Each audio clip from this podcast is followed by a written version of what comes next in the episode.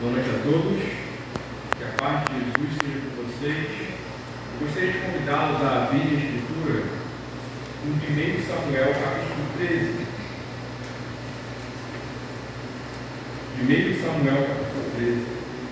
Será o texto da nossa reflexão nessa noite.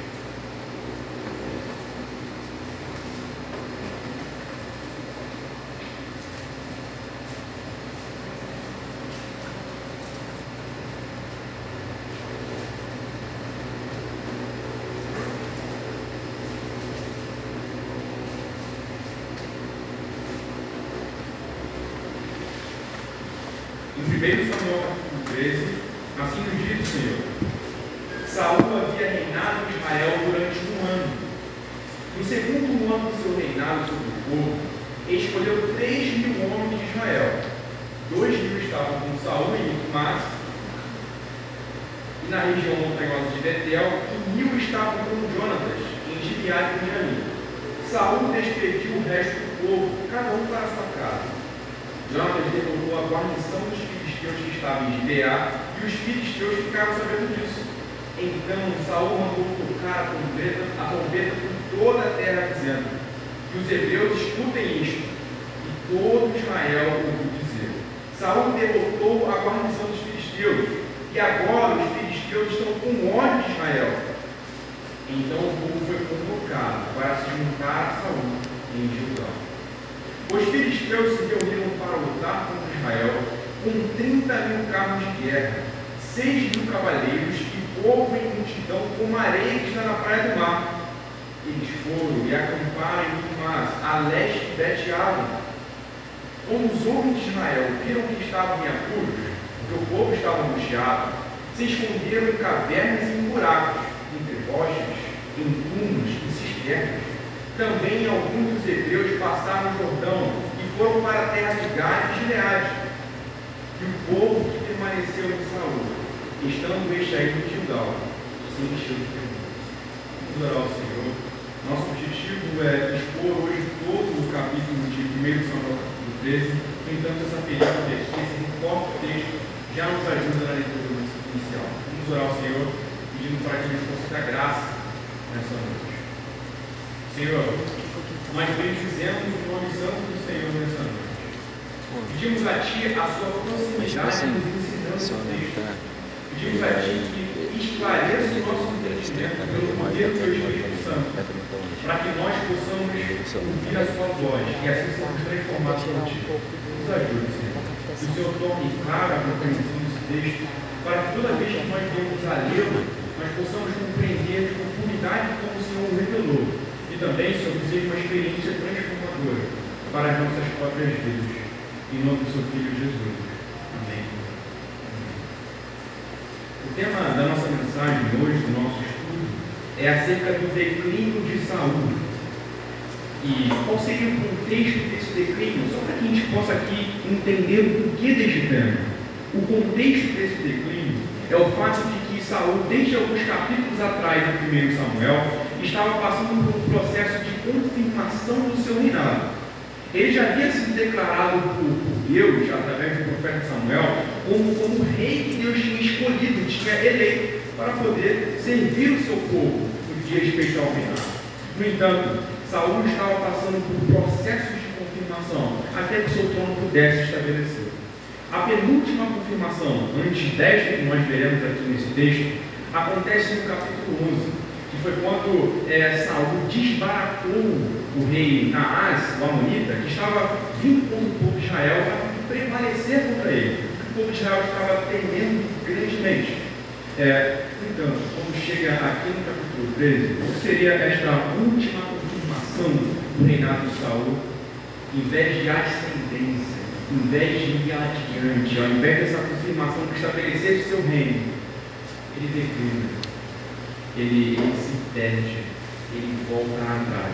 Isso nós vamos ver aqui em como, como isso deve se processar à medida que nós é, meditarmos sobre esse texto.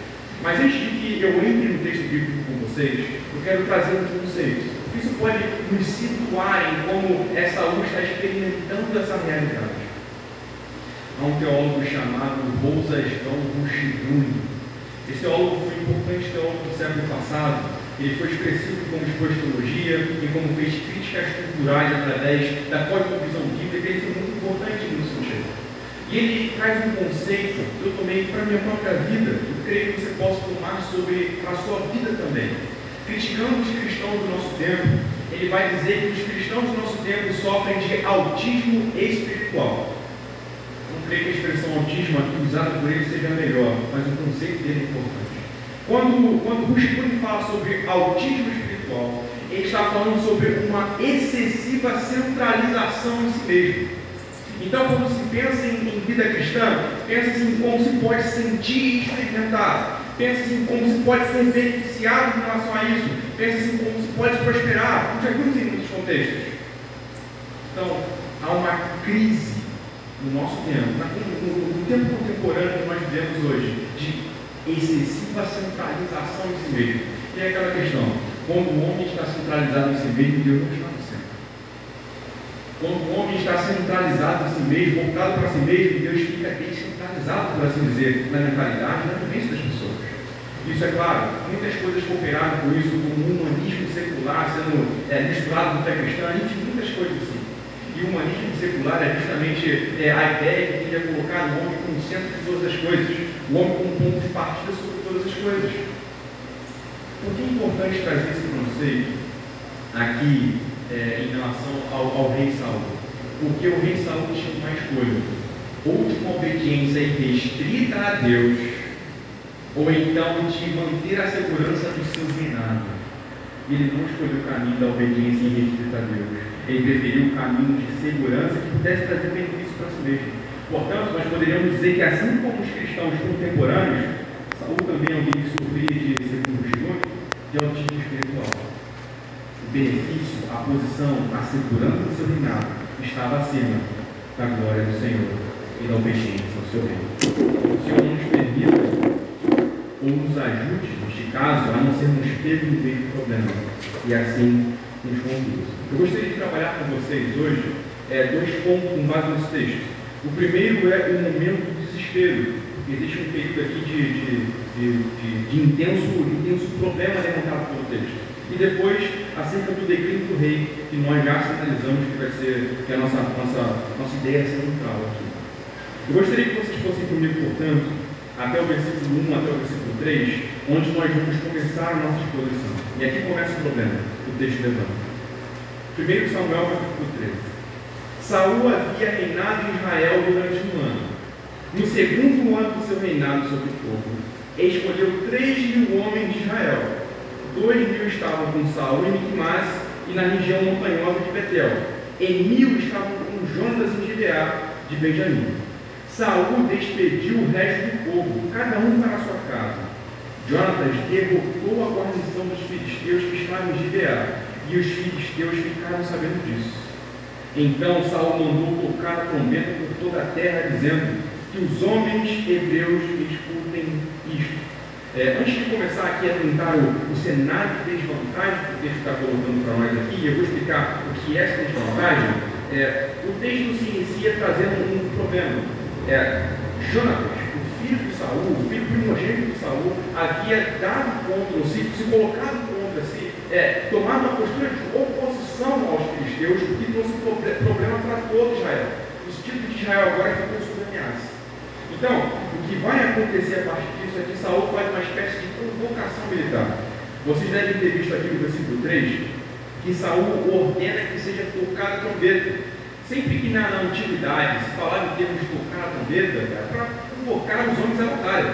Então, olha só, nós estamos sob ameaça. Os filisteus estão vindo contra nós, portanto, vamos tocar a trombeta. Nós precisamos de um exército que esteja ao nosso lado para lidar aqui com, com, com os filisteus. Agora, por qual razão eles precisavam de um exército grande, por assim dizer? Se vocês observarem, Saul aqui tinha 3 mil homens que eram o seu exército pessoal, mas isso não era suficiente. E por que não era suficiente? É, observando aqui, a partir do versículo 5, é, fica um pouquinho mais claro para nós. Primeiro, o verso 5 vai dizer: Os filhos Deus se reuniram para lutar contra Israel com 30 mil carros de guerra seis mil cavaleiros e o povo em multidão como areia que está na praia Então, observe o seguinte: 30 mil carros de 6 mil cavaleiros. Sabe o que significa isso aqui? É como se eles tivessem 30 mil tanques de guerra, uma linguagem um pouco mais moderna. E olhando aqui o versículo 19, só para fazer um comparativo em como os filisteus estavam situados e o povo de Israel, observem só, verso 19 do capítulo 13. O texto diz o seguinte: Ora, em toda a terra de Israel não havia um único ferreiro, porque os filisteus tinham dito para que os hebreus não façam espadas em lanças. Qual nação que quer lutar contra o exército inimigo não tem um ferreiro no seu próprio país, no seu próprio contexto? Observa como isso aqui é loucura quase.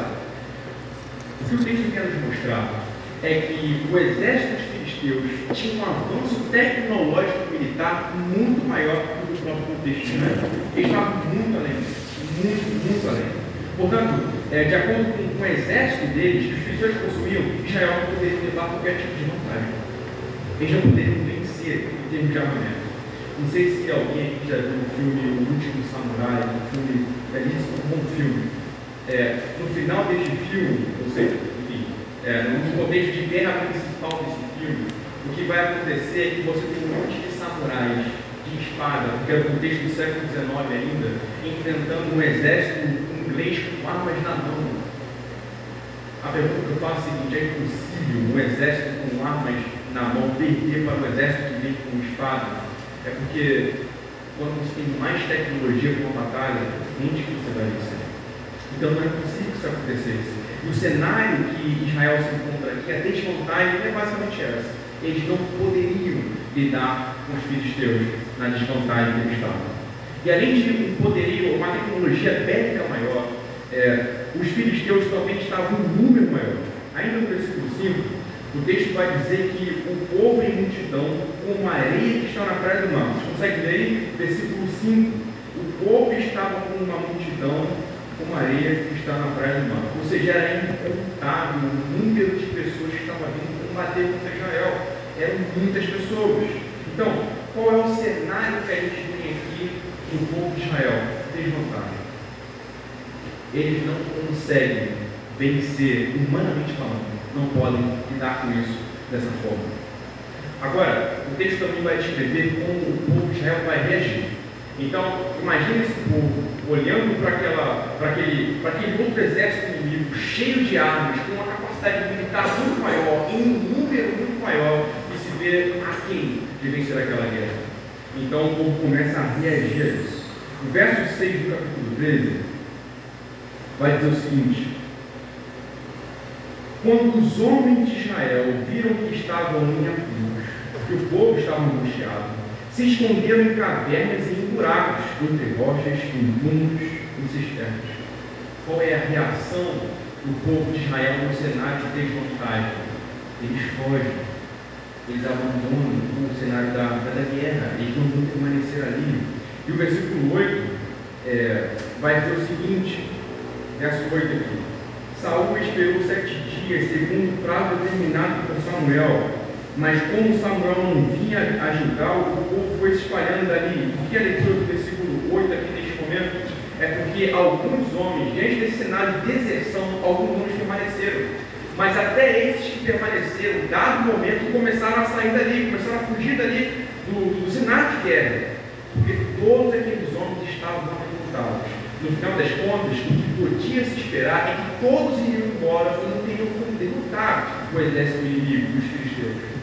Antes mesmo que a guerra acontecesse, o povo de Israel já estava acovardado e, portanto, fugindo, e, portanto, recuando da situação da guerra. A pergunta que eu faço para vocês é a seguinte: humanamente falando, é justificável a deserção? Faz sentido em desvantagem querer fugir? Em certo nível, sim. Mas não diante do Deus que esse povo tinha que tinha aliança com esse povo do modo como tinha e diante da história que eles vivenciavam com esse Deus.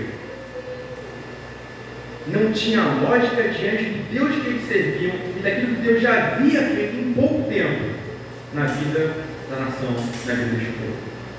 Alguns textos bíblicos, um pouco, um pouco anterior, nos demonstram isso. Vamos comigo até 1 Samuel capítulo 7.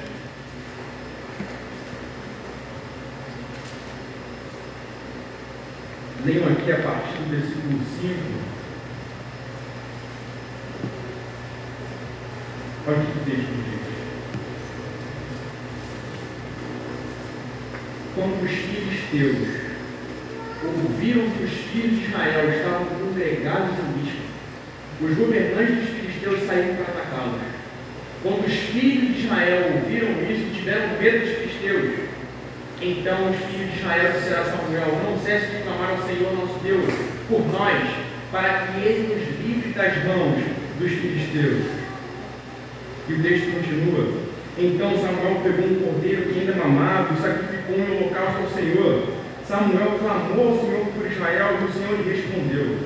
Enquanto Samuel oferecia o holocausto, os filisteus chegaram para lutar contra Israel. Mas naquele dia o Senhor trovejou, trovejou com um grande estrondo sobre os filisteus. Eles entraram em pânico e foram derrotados pelos filhos de Israel.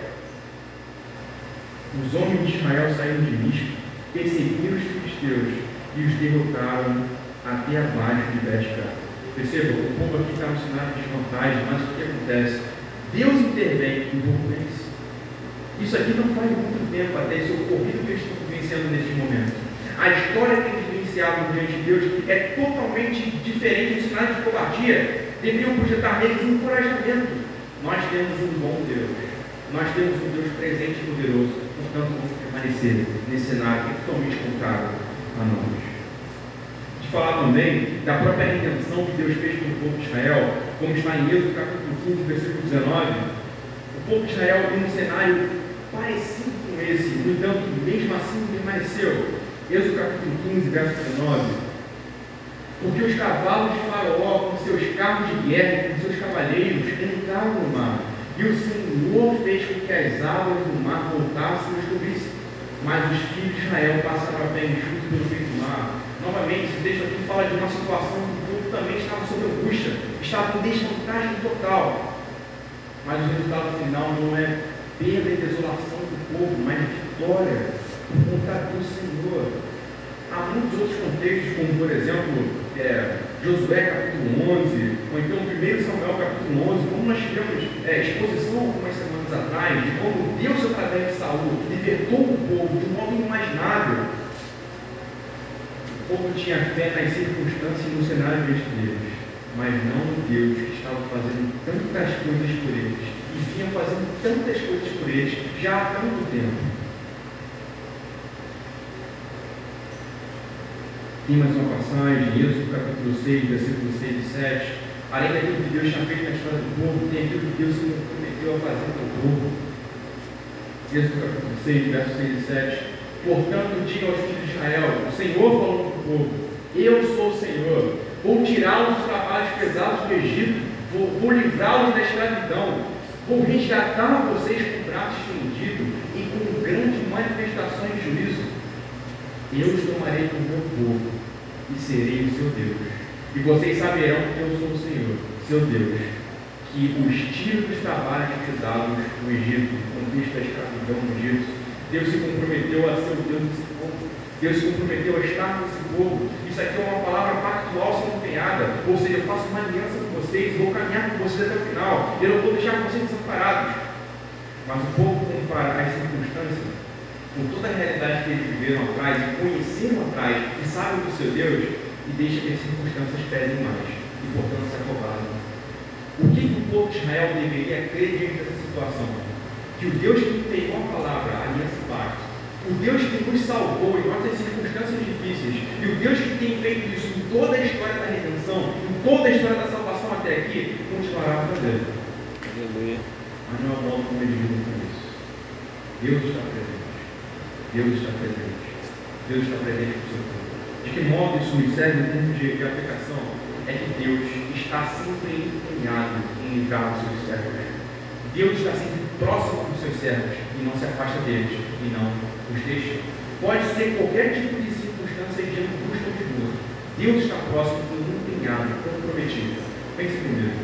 O Deus Todo-Poderoso, misericordioso bom está empenhado. Significa que Ele não vai abandonar o compromisso que Ele tem de salvar e libertar o seu povo.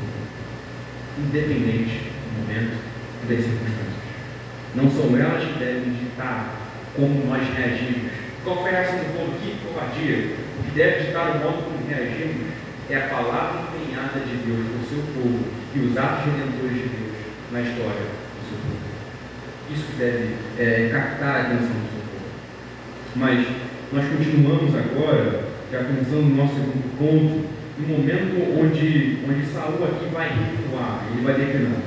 Observe, ele está diante de um momento de tensão, ele está num contexto de desvantagem, o exército que ele convocou está todo mundo indo embora, é um cenário desesperador, sem dúvida alguma.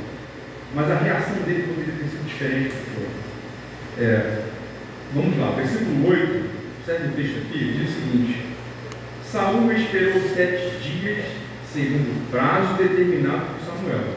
Mas como Samuel não vinha a Gilgal, o povo foi se espalhando dali.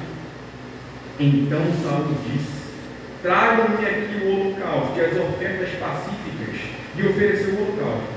Mal tinha ele acabado de oferecer o holocausto, eis que chegou Samuel. Saul saiu ao encontro dele para o saudar. Samuel perguntou: O que foi que você fez? Samuel respondeu: Vendo que o povo ia se espalhando daqui e que você não vinha no prazo combinado e que os filisteus já tinham se juntado muito mais. Eu disse comigo: Agora os filisteus virão contra mim em Gilgal e ainda não busquei a paz do Senhor. Assim, forçado pelas circunstâncias, ofereci os holocaustos. Para que a gente tenha um contexto melhor é, da, dessa fala entre Saul e Samuel aqui, dele esperar Samuel para que pudesse o holocausto se oferecido pelo sacerdote, é, voltem comigo um pouquinho, no capítulo 10. Vocês vão virar a página da Bíblia, é, é, talvez apenas uma vez. No capítulo 10, verso 8, diz o seguinte: Isso aqui foi um, uma palavra do profeta para Saul. Capítulo 10, verso 8 diz: Vá na minha frente para julgá-lo. Eis que eu descerei para junto de você, a fim de oferecer holocaustos e apresentar ofertas pacíficas. Espere sete dias até que eu venha para junto de você e diga o que você deve fazer. Saul agiu de conformidade com a palavra do profeta? Não, ele desobedeceu o que o profeta tinha. E toda desobediência se configura um, um ato de não corresponder àquilo Deus revelou que deve ser feito. Deus revelou as suas leis, dez mandamentos, revelou a sua vontade nas escrituras como um todo. Quando nós não andamos em retidão com isso, nós desobedecemos. Desobedecer a Deus, portanto, é andar em descompromisso com a palavra que ele criou, com aquilo que ele disse que deveria ser feito. O que, que o profeta disse para Saul? Saul, me espera. O que, que Saul fez? Ele se precipitou diante das circunstâncias e fez o que deveria ser feito. O cerne da desobediência de Saul aqui é a alta preocupação e valor a ser dado a si mesmo.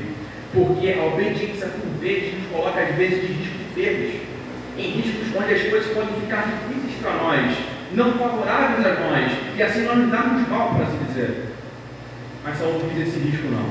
Ele queria estabelecer a segurança do seu reinado e o apoio do povo. Saul ofertando sacrifício ali e assim recebendo o favor do Senhor, de alguma maneira ele poderia esperar que o povo viesse apoiá-lo. Ou então que ele comprasse o favor divino para poder favorecer o povo. E ele mesmo seu reinado. Então, o cerne, o cerne do problema de sua desobediência é o valor é, exacerbado que ele dá a si mesmo é o valor que ele está dando a si mesmo e a sua segurança em prol da própria glória de Deus e obediência a Ele. Percebe esse caminho?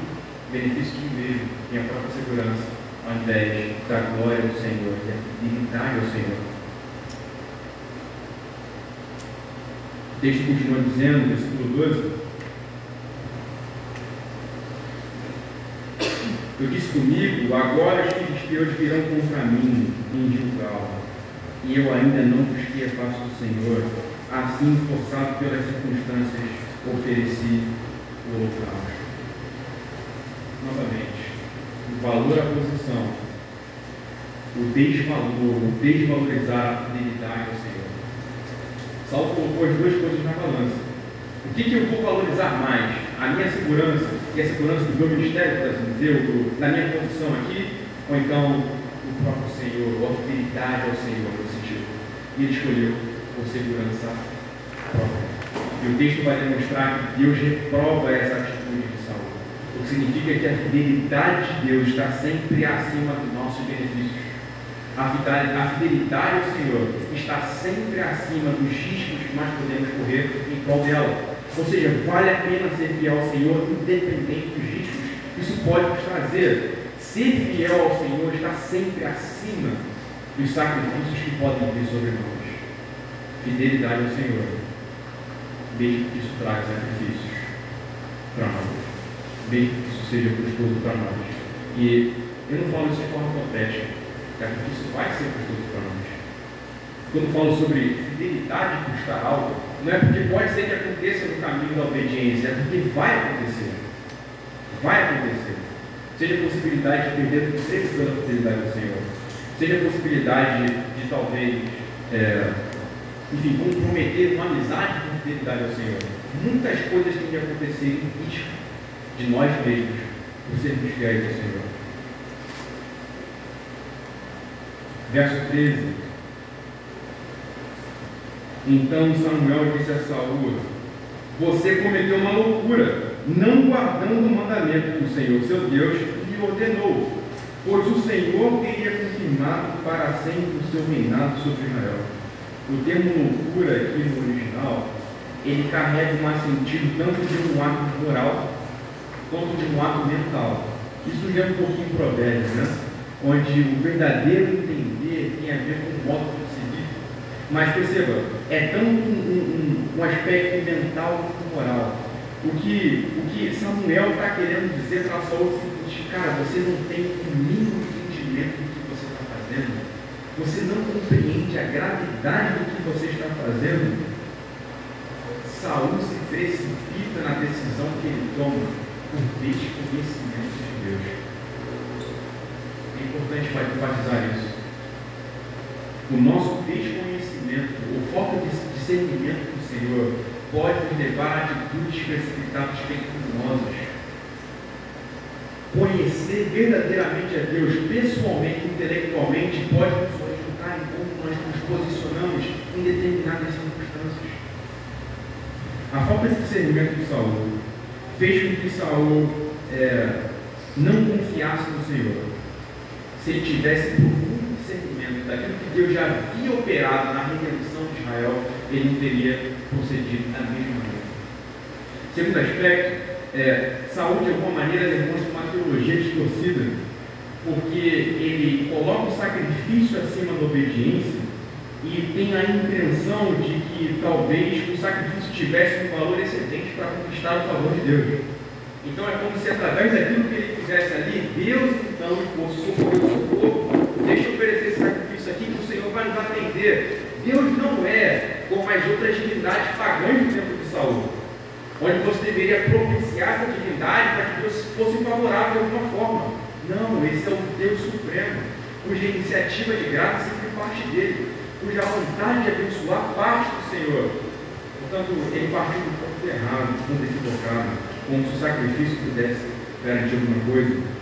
Terceiro aspecto, desconsideração pelo ministério sacerdotal. Reis não podem ofertar sacrifício de acordo com a lei de Deus. Pessoas, o povo de Israel também não poderia ofertar sacrifício, porque não eram sacerdotes. Samuel foi consagrado para esse ofício, ele poderia ofertar. Ainda que ele tivesse os dois ofícios ali no seu próprio, no seu próprio fazer, tanto como profeta como sacerdote, Saúl não era sacerdote, não poderia fazer isso. Portanto, ele desconsidera uma prescrição bíblica do Antigo Testamento e age como ele quer. Percebe? O desagrado de Deus em relação a Saúl vem por uma total negligência da sua pessoa e da sua vontade. E isso levou o rei levou ele à condição em que ele foi parado. É, nós estamos diante do cenário de uma história triste, profundamente triste. E o desfecho da história de Saul mais para frente não terá, digamos, uma reviravolta em relação a isso. Será que o declínio ainda é maior conforme o tempo passa? Isso é muito triste. complicado de se pensar. Mas a boa nova que nós podemos considerar hoje aqui, até para o nosso desfecho, é de que houve um rei que não veio a fracassar. Saul fracassou, Saul caiu, mas houve um rei que não fracassou. E esse rei é Jesus.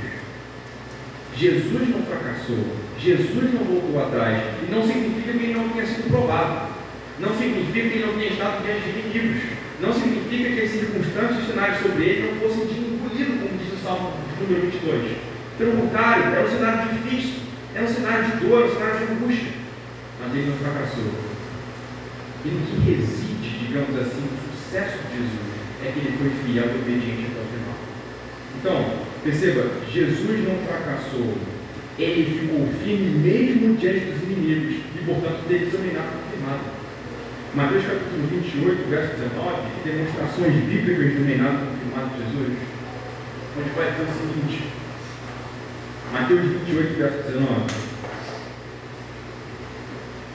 Portanto, vão e façam discípulos entre todas as nações, batizando-os em nome do Pai, do Filho e do Espírito Santo. No verso anterior diz o seguinte: Toda autoridade me foi dada sobre os céus e sobre a terra. Depois que Jesus viveu a vida perfeita que ele viveu, morreu na cruz, ressuscita e ascende aos céus, ele diz o seguinte: olha só, eu confirmei o meu reinado redentor. O meu reinado rompeu no mundo aqui e agora, através da obediência do sacrifício, eu confirmei toda a autoridade me foi dada sobre os céus e a terra. Se através da desobediência de Saul o seu reinado veio a declinar e cair e se perder, Cristo, através da sua fidelidade e obediência, confirma a autoridade que tinha. Jesus sempre procurava a vontade do Pai, ainda que isso significasse o sacrifício de si mesmo. Ainda que signifique o sacrifício de si mesmo. Jesus priorizou a vontade e a obediência ao Pai, coisa que também não foi comum caso de Saul. Em João capítulo 5, versículo 30, João 5, verso 30. Vou depois passar em João, tudo vai ser primorado. João capítulo 5, versículo 30.